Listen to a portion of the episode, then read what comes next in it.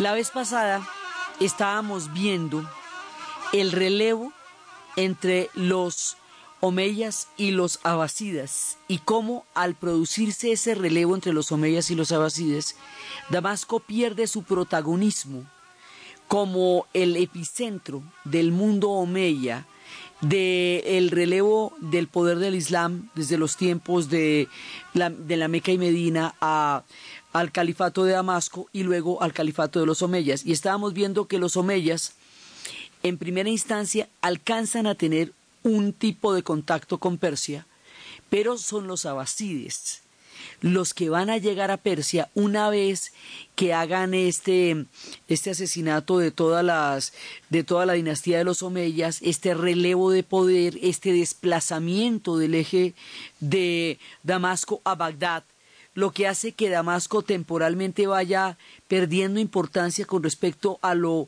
fundamental que fue durante el califato de los Omeyas. Todos los abasides, que siguen siendo los califas, que los van a reemplazar, esto va a nacer en el año 750. Recordemos que el de los Omeyas había sido de 90 años. Los Omeyas van a estar en todas partes, en Córdoba, en Argelia, en Marruecos, en Tunisia, en todo, digamos, va a haber como toda una una cantidad de, diferentes regiones, pero resulta que estos omeyas, por un lado, son los que van a, a encontrarse con los persas, a llegar al reino de los sasánidas, a asimilar la influencia persa, van a arabizar muchas de las leyendas persas, entre otras cosas, las de las mil y una noches, eran relatos que originalmente eran relatos persas y que van a ser eh, traducidos al árabe y arabizados y van a tomar una gran cantidad de su esplendor y van a, eh, digamos, a, a transportar por el mundo también una buena parte de esta herencia persa. Entonces, hay un momento en que los abasides que están tomando ahora el control de toda esta zona, van a tener divisiones, el Islam tiene divisiones por dentro, ¿no? Entre los chiitas y los sunitas, teniendo en cuenta que los persas se van a volver chiitas y que los abasides, que son los que islamizan a Persia, son sunitas. O sea, los persas, digamos, por llevarle la contraria, se islamizan, pero se islamizan chiitamente. Se vuelven chiitas porque además los asánidas consideran que el Islam más que darles les quita. eh, porque bebe de sus fuentes y ellos eran sasánidas todavía muy zoroastristas. Ahí hay un choque que es fuerte y que en los persas, como lo vimos en la serie, durante su imaginario, eh, va a ser una, una de las corrientes históricas que tienen los persas, que su mundo preislámico era un mundo que ellos quieren recuperar ahora. Hay quienes eh, lo creen de esa manera, pero otros están totalmente convencidos del Islam.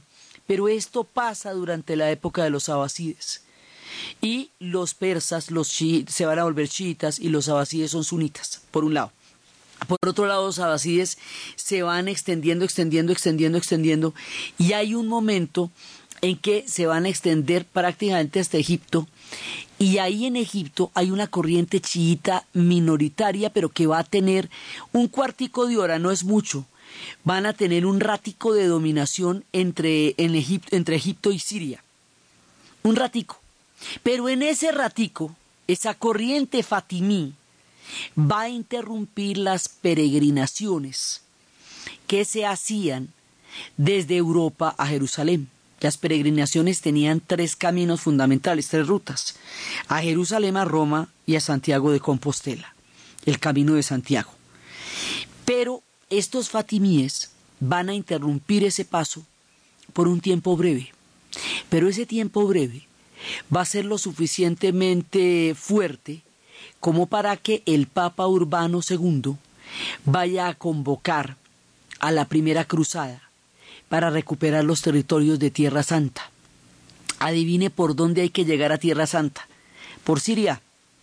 Usted se viene por toda Europa y luego arranca de las islas del Mediterráneo y específicamente de Chipre y de Chipre, pero también tiene que pasar por Rodas y de Chipre usted pega el salto directamente a Siria y por Siria va bajando a lo que es la Tierra Santa.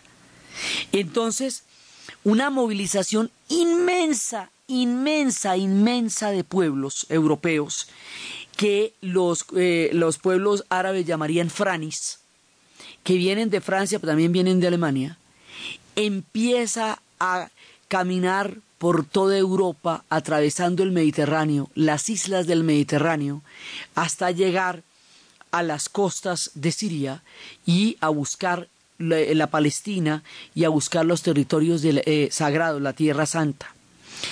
Esas, como hayamos hablado, son ocho cruzadas.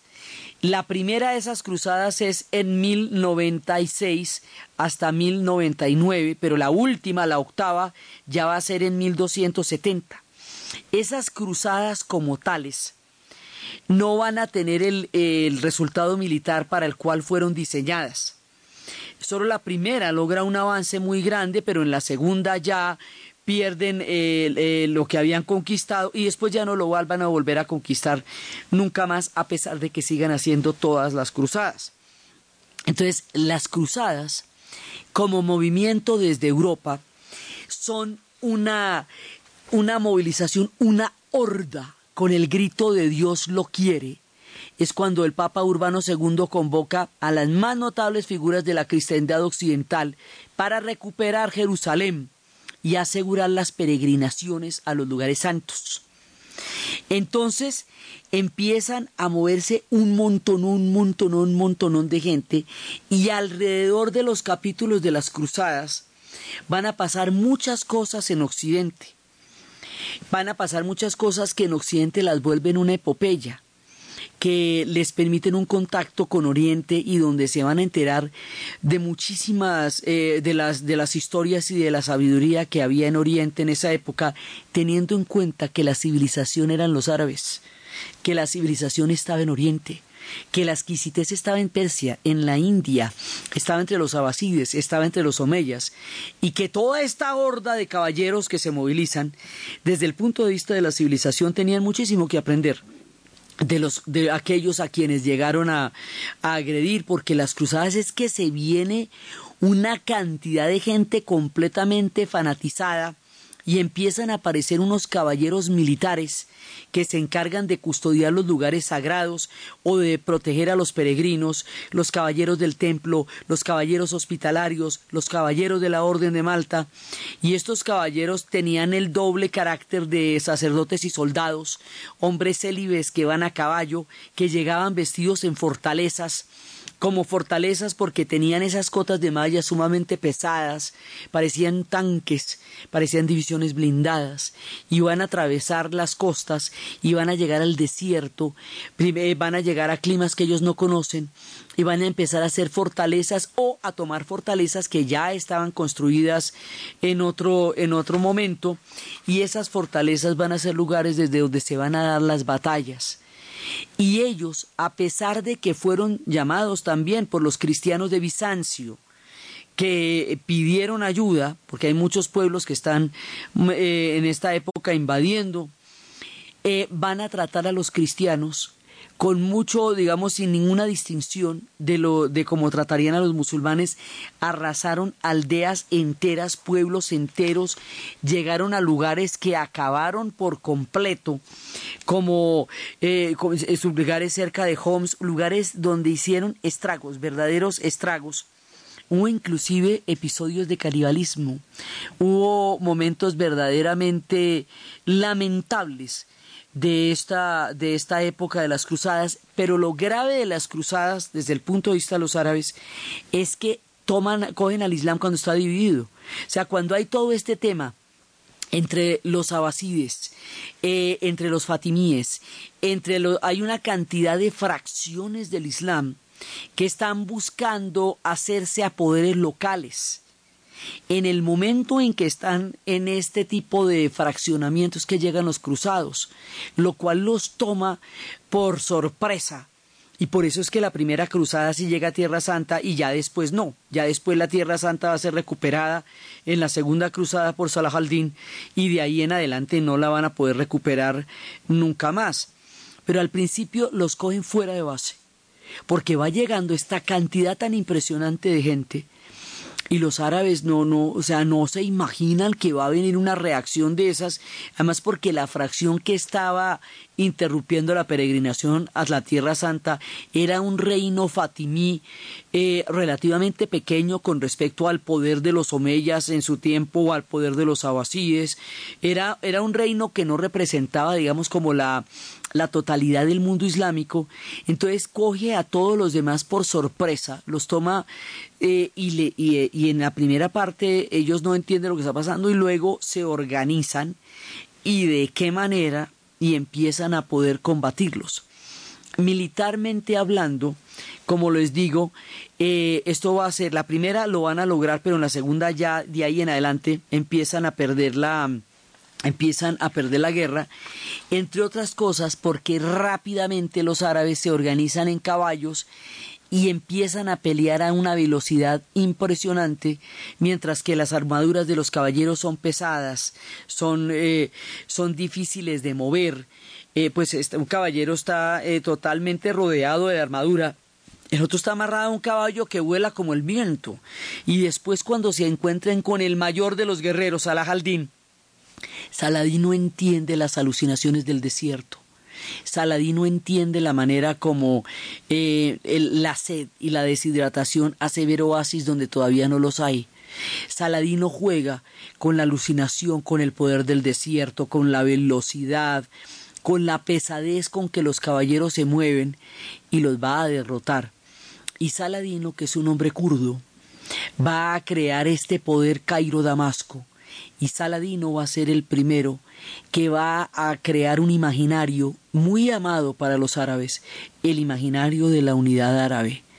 este sueño tan acariciado para ellos más adelante será tan importante en la formación del panarabismo como el imperio de Carlomagno lo será para la formación de la Unión Europea, es decir, viejos imaginarios que los pueblos rescatan a la hora de hacer grandes proyectos históricos. En este punto se encuentran de una manera brutal Oriente y Occidente. Occidente tiene todo que aprender de Oriente, porque Oriente en ese momento está en un estado de civilización muy grande. A pesar de las divisiones militares y administrativas, su civilización es muy poderosa. Pero Occidente, que viene de otras historias y de otras épocas, encontrará en Oriente una cantidad de historias y entre los muchos personajes que las cruzadas traerán, hay un personaje particularmente interesante.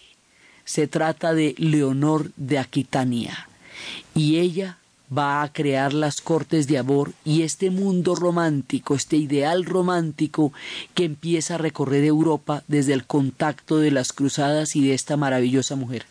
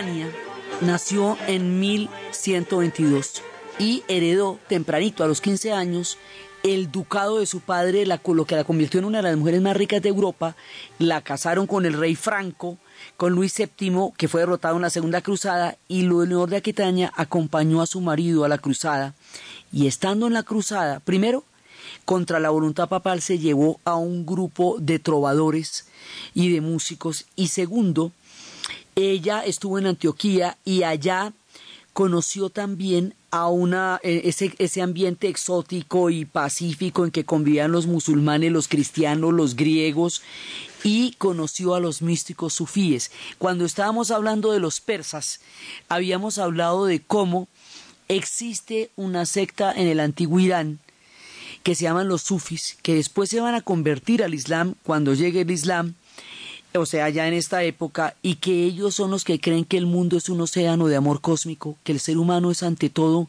un ser afectivo mucho antes que un ser racional, que el amor es conocimiento, que el amor es que es lo que realmente define las relaciones entre las personas que la razón por la cual una persona conoce a otra es por la, porque la ama, que todos los seres vivos, plantas y animales y personas somos susceptibles del amor, que el amor es un fluido, que es lo que estimula la vida entre las personas, que el amor no es un stock, no se puede almacenar, que lo que hace que una madre y un hijo se conozcan mucho tiempo antes de que el hijo hable es el amor, que lo que hace que dos personas se entiendan con la mirada es el amor, esta idea del sufismo, esta idea de los hombres girófagos, esta idea de los derviches, esta idea de los místicos, esta idea de los hombres que están en consonancia con el movimiento de la tierra, que creen en el amor a Alá, pero que creen en todas las formas de amor, va a llegar al conocimiento de Leonor de Aquitania.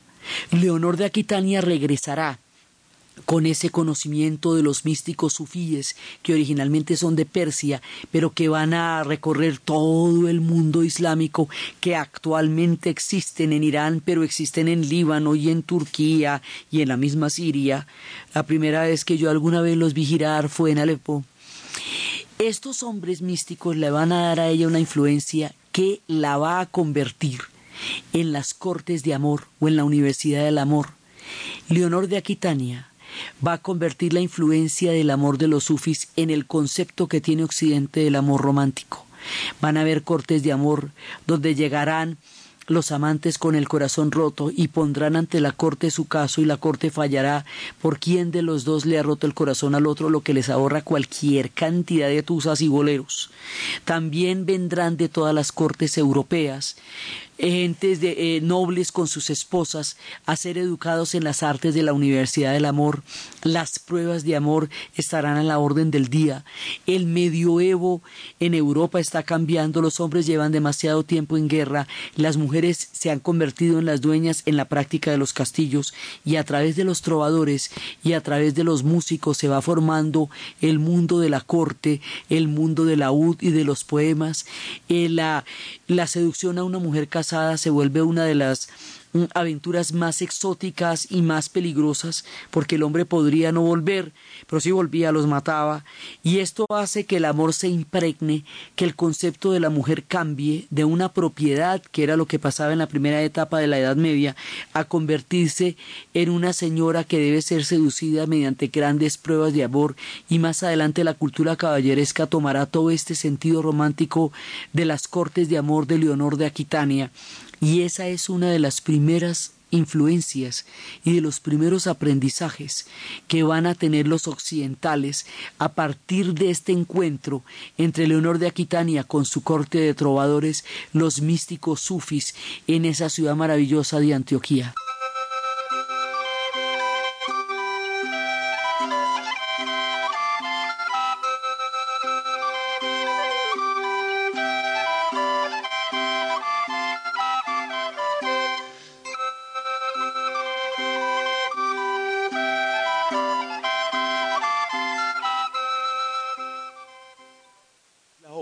Pepsamar Reflux.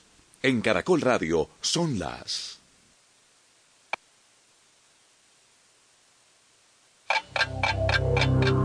En Caracol Radio son las 10 de la mañana y 31 minutos.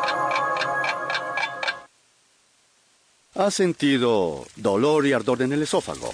Sensación quemante al recostarse náuseas después de comer. Entonces usted sufre de reflujo. Ahora cuenta con Pepsamar Reflux, que actúa rápidamente convirtiéndose en un gel flotante que forma una barrera para evitar que los alimentos y ácidos regresen al esófago. Nuevo Pepsamar Reflux, la barrera antirreflujo. Es medicamento, no exceder su consumo. Si los síntomas persisten, consultar al médico. Última hora Deportiva Caracol. El Real Madrid completó unas horas después de su contundente triunfo ante el Almería 5 a 0 una sesión de recuperación en la ciudad deportiva con la ausencia de Cristiano Ronaldo, que tras pedir el cambio por un problema muscular ayer, espera el paso de 24 horas para ser sometido a pruebas médicas. El portugués pidió el cambio ayer a los 52 minutos en Almería, pero mandó un mensaje de tranquilidad al madridismo asegurando que lo hizo por precaución por la molestia que sentía tras un golpe sufrido, para salir de dudas y confirmar con exactitud si existe algún percance muscular el Real Madrid realizará un estudio radiológico a su jugador este lunes en la mañana, superada las 24 horas necesarias para que en caso de sobrecarga o pequeña rotura muscular se muestre con claridad en las pruebas.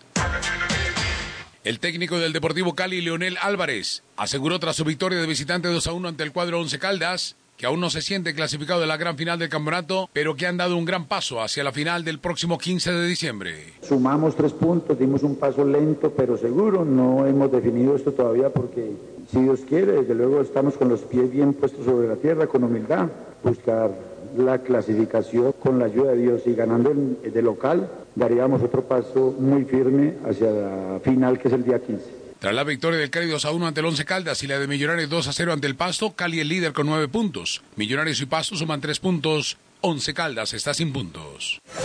Más información en www.caracol.com.co y en Twitter, arroba caracoldeportes. A toda hora hacemos su vida más fácil. Colmédica Medicina Prepagada da la hora en Caracol Radio. En Caracol Radio son las 10 de la mañana y 34 minutos. Lunes festivo, 9.50 pm. Llegamos del paseo a ver al médico por Videostom y nos recomienda cómo manejar el dolor de oído de Ana. Lunes festivo, 9.58 pm. Entro a la app Colmédica para pedir una cita con el otorrino en el centro médico Colmédica más cercano. Martes, 8 a.m.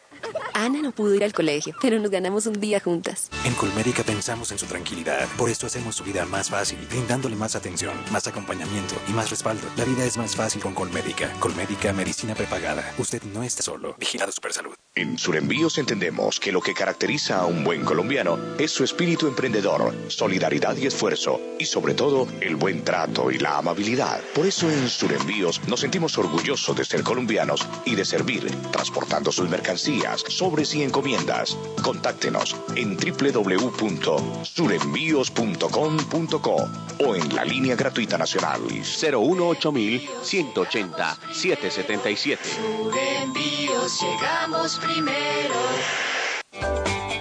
Caja Sonora. Espacio radial de Confama para oírte mejor. Un máster en táctica de fútbol, unos seis semestres. Quien habla es una de las más reconocidas voces colombianas, Uweimar Muñoz Ceballos. Él, con 50 años en el periodismo deportivo, dice que nunca hay que dejar de adquirir conocimiento y asegura que la curiosidad debe mantenerse. Y uno busca ¿no? más conocimiento y encuentra más conocimiento. Él dice que ya piensa en retirarse, pero seguirá estudiando. De ahí que tenga planeado en dos años hacer un doctorado en Francia. Pero para él, los motivos para adquirir conocimiento son varios, inclusive laborales, aunque el más importante de todos está bastante claro. Uno nunca debe dejar de sorprenderse. Te esperamos en una próxima emisión. Con fama, vigilado Superintendencia del Subsidio Familiar. ¿Y usted? ¿Cómo durmió anoche? Comodísimo. Colchones comodísimos para dormir profundamente. Camisas y pantalones Monarca hacen la diferencia con diseños actuales, sport y clásicos. Monarca, un estilo creado para quienes conocen de ropa con distinción en cada prenda.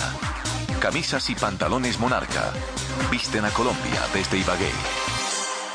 En la Fundación Universitaria Juan de Castellanos somos una familia en donde te diviertes, aprendes valores, haces amigos, investigas, emprendes y estudias lo que tú quieres. Carrera 11, número 1144 en Tunja. PBX 742-2944. www.jdc.edu.co. Fundación Universitaria Juan de Castellanos. Tu familia en Tunja. ¿Y usted? ¿Cómo durmió anoche? Comodísimo. Colchones comodísimos para dormir profundamente. ¿Listos? ¡Listos! ¡Estamos listos! si piensas pasarte de vivo con licor, no se maneja mejor. Deja el carro y regresa en transporte público. Podrás recogerlo mañana. De eso no te arrepentirás y sí muy vivo estarás. Que no controle tu vida, disfruta sin embriagarte, porque hay alguien mensaje de Caracol Social.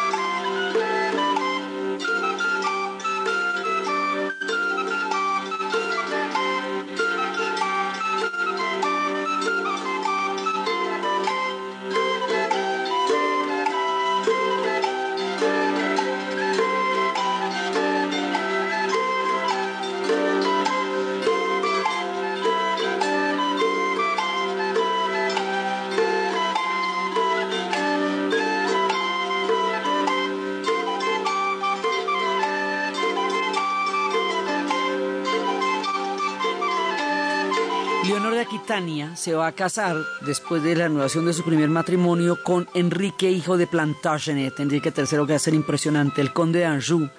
Y ella la que va a instalar en Poitiers esta Universidad del Amor, y ella va a ser la madre de Ricardo Corazón de León. Va a ser también, y van a ser los tres, Godofredo, Juan Sin Tierra y Ricardo Corazón de León. Ricardo Corazón de León estará todo el tiempo en la cruzada, se enfrentará con el gran Salahaldín. Los dos eran un hombre de honor. Y es esta la época de Robin Hood, cuando está Juan Sin Tierra, cuando lo obligan a compartir los impuestos con los nobles, que será la Carta Magna.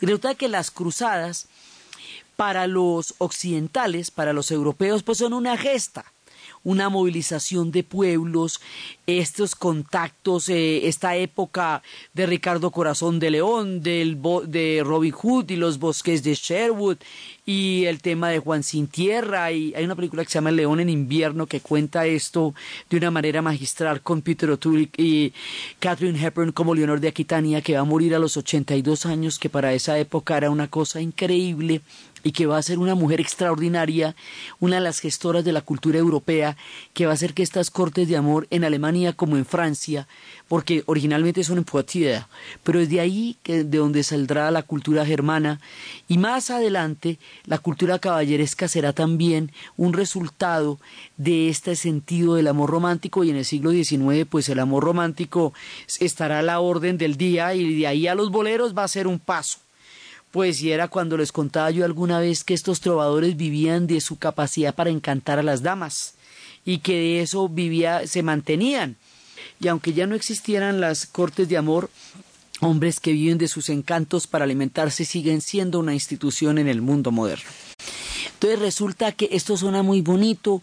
Por otro lado, eh, viene también toda la influencia de los abasides, ese esplendor de la combinación abasid-persa va a lograr unos niveles de civilización enormes que va a hacer que se vayan a hacer traducciones de los monjes cristianos, traduzcan las obras griegas al entrar en contacto con esta civilización porque tenían unos niveles de tolerancia muy grandes, va a haber unos avances científicos gigantescos en la astronomía, en la matemática, los números hindúes que los occidentales llamarán árabes, la geografía, el papel, que es cuando los chinos llegan a, llegan a Turquestán, al Turquestán chino y de ahí traen el papel. Entonces, toda esta gran civilización que incluye inclusive el tenedor y demás cosas va a llegar a los europeos en el contacto con los cruzados de, las cruzadas porque encuentran a los árabes con todo su esplendor. Entonces, desde el punto de vista de los occidentales, se van a conocer las traducciones de los textos de Aristóteles, lo que va a fundamentar la filosofía de la Edad Media de Santo Tomás de Aquino. Antes se basaban solamente en los textos de Platón que fundamentaban a San Agustín, pero ahora con la llegada de los textos de Aristóteles, eh, la cristiandad tendrá un nuevo elemento para su eh, para toda su base teológica que es Santo Tomás de Aquino. Es decir, Europa se va a beneficiar muchísimo del influjo del contacto civilizador con todos estos pueblos, pero no es así el caso de los árabes. Los árabes van a poder conquistar rápidamente todo lo que había caído bajo el primer reino después de que hicieron toda cantidad de barbaridades y masacraron a la población de Marat y Numán y que en Edesa cae un enclave latino. Después es cuando Salah al-Din logra recuperar Jerusalén, Acre, Sidón, Beirut y, empiezan todas las batallas de la Tercera Cruzada contra Ricardo Corazón de León. Entonces, por un lado, si uno lo ve desde el punto de vista occidental, también de ahí sale Francisco de Asís, que llega hastiado de la, de la sangre de la cruzada, que no puede entender a qué horas una doctrina del amor se convirtió en un permiso para matar, con este lema de porque Dios lo quiere, y después de haber visto tanto sangre y tanto horror, llegó Asís y reprodujo lo que era la esencia del amor para él, y la esencia del amor era el pesebre, era un nacimiento que había visto en Belén, e inauguró la tradición del pesebre, dicen que el pesebre cobró vida, renunció a todas sus posesiones y a sus títulos, empezó con una orden de, de con unos votos de pobreza, a tener un contacto verdadero con los humanos y con los animales, con el hermano Sol y con la hermana Luna, y es a partir de ahí que funda la orden de los franciscanos. Entonces, si uno lo ve desde el punto de vista de Occidente, a pesar de que en las ocho cruzadas no se recuperaron los territorios sagrados, a pesar de que el objetivo no se cumplió, muchas otras cosas sí fueron posibles en la dinamización de pueblos que fueron las cruzadas para, para Occidente. Entonces, pues digamos, hay unos saldos de ganancia que no son estrictamente los militares, pero que sí son importantes a muchos otros niveles en la formación de la cultura europea de la época. Pero para los árabes pasa lo contrario.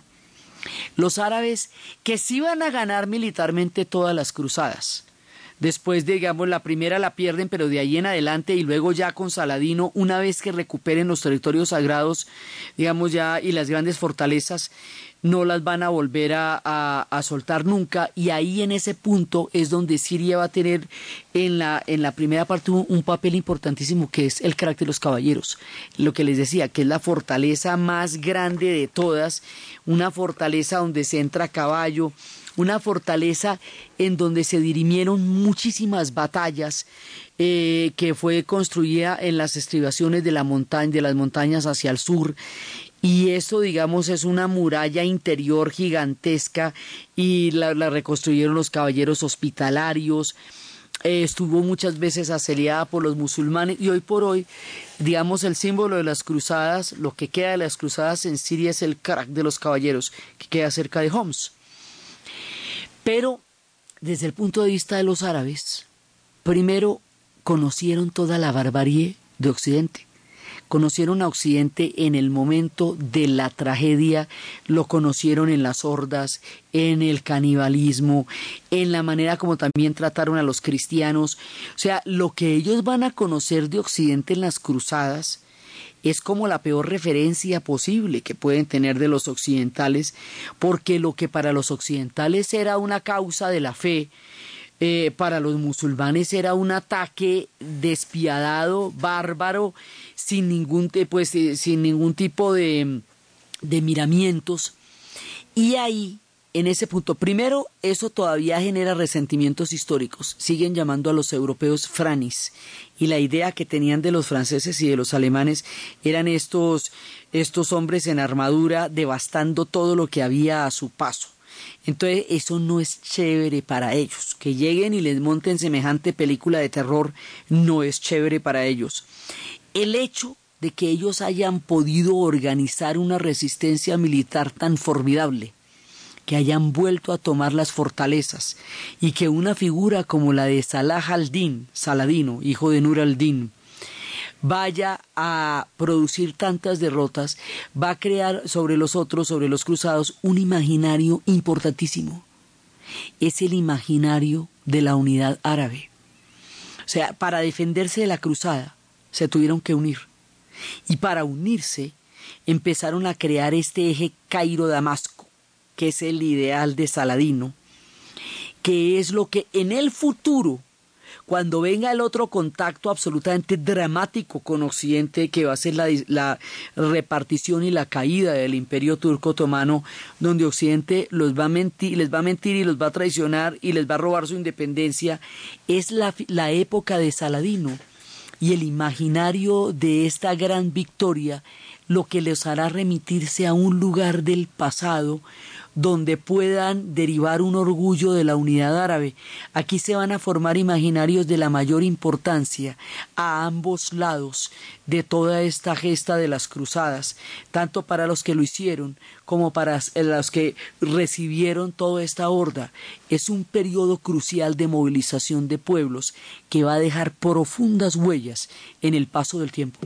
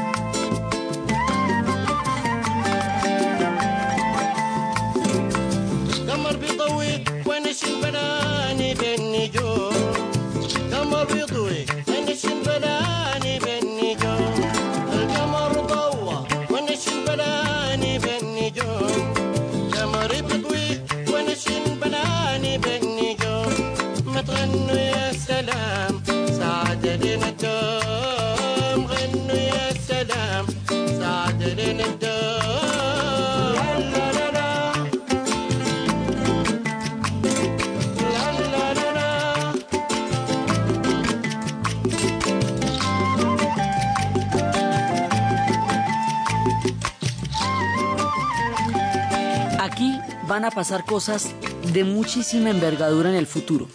Siria, por un lado, es cristiana, o sea, es, es uno de los lugares donde nació el cristianismo, según lo hemos estado viendo, en el momento en que los cristianos empiezan a aparecer y de ahí en adelante se van moviendo por Siria como uno de los momentos primigenios. Estos cristianos están ahí desde que se inventaron el cristianismo. Pero como las cruzadas son un tema cristiano y a pesar del maltrato con que los mismos cristianos bizantinos fueron tratados por los cruzados sin miramientos cuando llegaron supuestamente a ayudarlos, en todo caso, en este contacto con los cristianos va a haber eh, gente que va a venir de, parte, de Francia, uno de ellos va a ser San Maron, y San Maron, que es el origen de los maronitas, van a dejar enclaves allá, o sea, va a haber reinos latinos que van a quedar como enclaves. Es decir, que van a seguir existiendo después de que haya terminado todo esto y que van a reforzar el carácter cristiano tanto de Siria como de Líbano. Más adelante, mucho tiempo después, cuando la disolución del Imperio Otomano, cuando Francia vaya a tomar esta zona como protectorado en conjunto con Inglaterra, que eso ya lo veremos después, estos reinos cristianos seguirán siendo una, un vehículo de comunicación entre Occidente y, estos territorios y van a ser parte de lo que de, del punto de apoyo de los franceses y de los ingleses en la conquista de estos territorios ya en el siglo XX. O sea, esto queda ahí, pero lo vamos a retomar después de la caída del imperio turco otomano ya en el siglo XX. Y por el otro lado, este imaginario de Saladino, como el, el, artífice de la unidad árabe, también lo vamos a retomar ya más adelante en la época de Nasser. Es decir, para los árabes, esto va a dejar unas huellas muy profundas y cuando sientan que tengan que defender de Occidente su autonomía, su unidad y su independencia, en ese momento las cruzadas van a adquirir una nueva, una nueva notoriedad entre los árabes que va a hacer que esto no se les vaya a olvidar. La fortaleza que les digo, la del crack de los caballeros, la construyeron la orden militar de los hospitalarios en San Juan de Jerusalén en 1142 y en 1271. Y luego van a aparecer aquí otros personajes que aquí se van a mover muchos pueblos. Entonces vamos a tratar de, de irnos despacito con eso. Van a aparecer unos personajes después que se van a llamar los mamelucos, que son parte de los ejércitos de esta zona, pero que eran antiguos esclavos de origen turco. Y esos mamelucos van a tener un imperio importante en Siria y en Egipto. Y esos mamelucos son los únicos que van a volver a tomarse las, las fortalezas que en otro momento habían tenido los caballeros y luego los caballeros se las van a volver a tomar así varias veces. Y resulta que aquí se nos van a mezclar muchos pueblos. Está surgiendo de la estepa, del Altai, de, de los puntos de los confines de Persia, un pueblo que se llaman los turcos.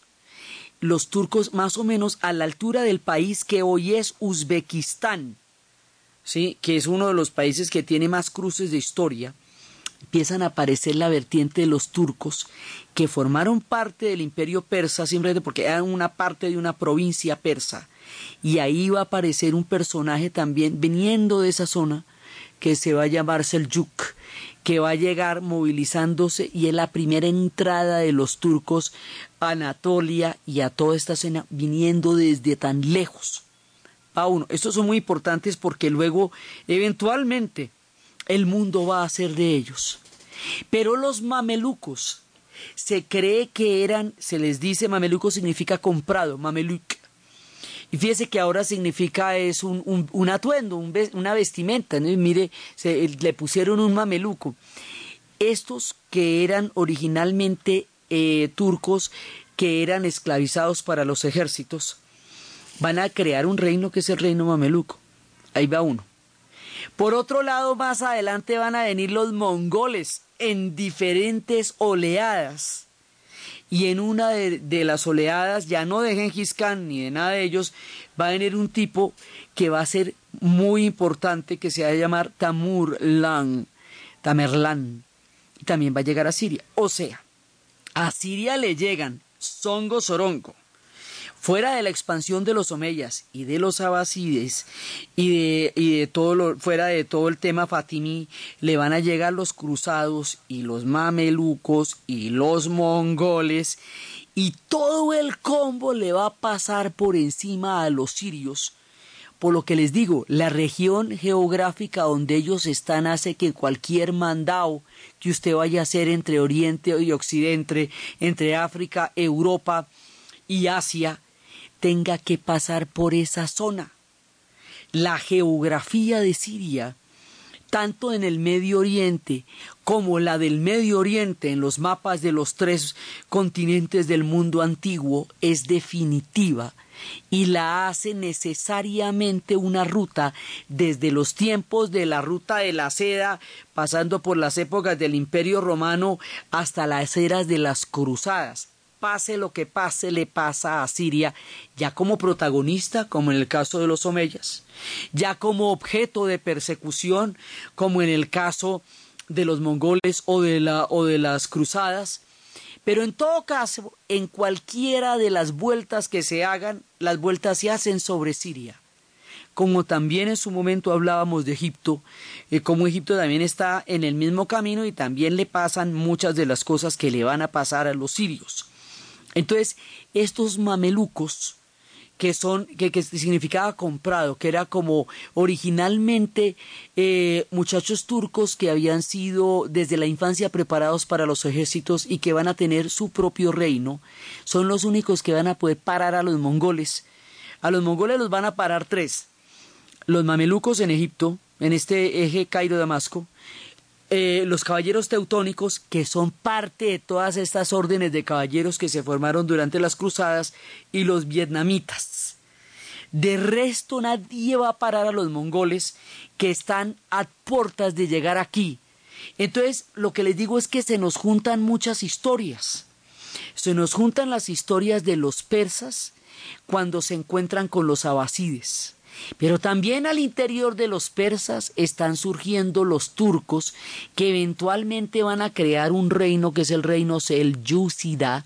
Selyúcida no es el mismo de Seleuco, el general de Alejandro. Uno es, este, es, este es Selyúcida, Selyuk. En los turcos y llegan a Anatolia. Y esa es la primera presencia de Oriente, de la estepa, digamos, de, de este mundo turco. Esos son, vienen unos de Oriente. Más noche de allá mismo van a venir los mongoles, pero desde más atrás, desde la estepa, desde Ulan Batur, en Mongolia, en diferentes oleadas. Y cuando llegue la oleada de Tamerlán, que es el que nace en Samarcanda y del que estábamos hablando en tiempos de nuestras historias de los persas, ese tipo va a llegar a Siria. ¿Sí? Y por el otro lado, en Francia, Urbano II convocó una cruzada que a la hora del té van a ser ocho, ocho cruzadas, una de las cuales va a ser la cruzada de los niños, hablando del reclutamiento de los niños en la guerra, y los van a matar a todos, digamos, pensaron que, Dios los protegía y, y a todos los mataron. Entonces, van a haber ocho cruzadas que proceden de Occidente, de Europa. Una oleada de pueblos turcos que se están moviendo desde la meseta hasta llegar a Anatolia y a Siria un contacto de los abasides con los persas que nos va a dar una, eh, una alianza de civilización enorme que es la que va a pasar a Occidente a través de la cruzada. Un tipo enorme y maravilloso que va a ser Salah al-Din, que va a crear el imaginario de la unidad árabe. Unos reinos cristianos que van a dinamizarse con el proceso de las cruzadas que luego van a tener un papel importante en tiempos de las futuras presencias europeas. Entonces, este periodo de las cruzadas es una dinamización y un contacto de muchos pueblos a la vez que se están moviendo desde diferentes cruces de la geografía y del tiempo y que unos y otros y todos a la vez le van a pasar por encima a Siria. Por estar donde está.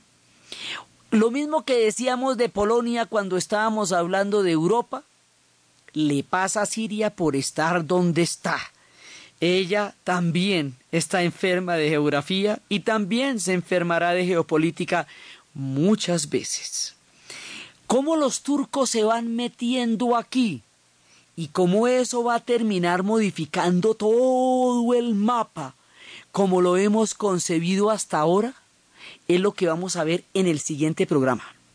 Entonces, desde los espacios de las cruzadas, de los caballeros hospitalarios, de la gran agilidad de Salahaldín, de Ricardo Corazón de León, de Leonor de Aquitania, del crack de los caballeros, de las historias de amor y de barbarie que generaron las cruzadas en este dramático contacto de Oriente con Occidente en la narración Diana Uribe, en la producción Jessy Rodríguez y para ustedes, feliz fin de semana.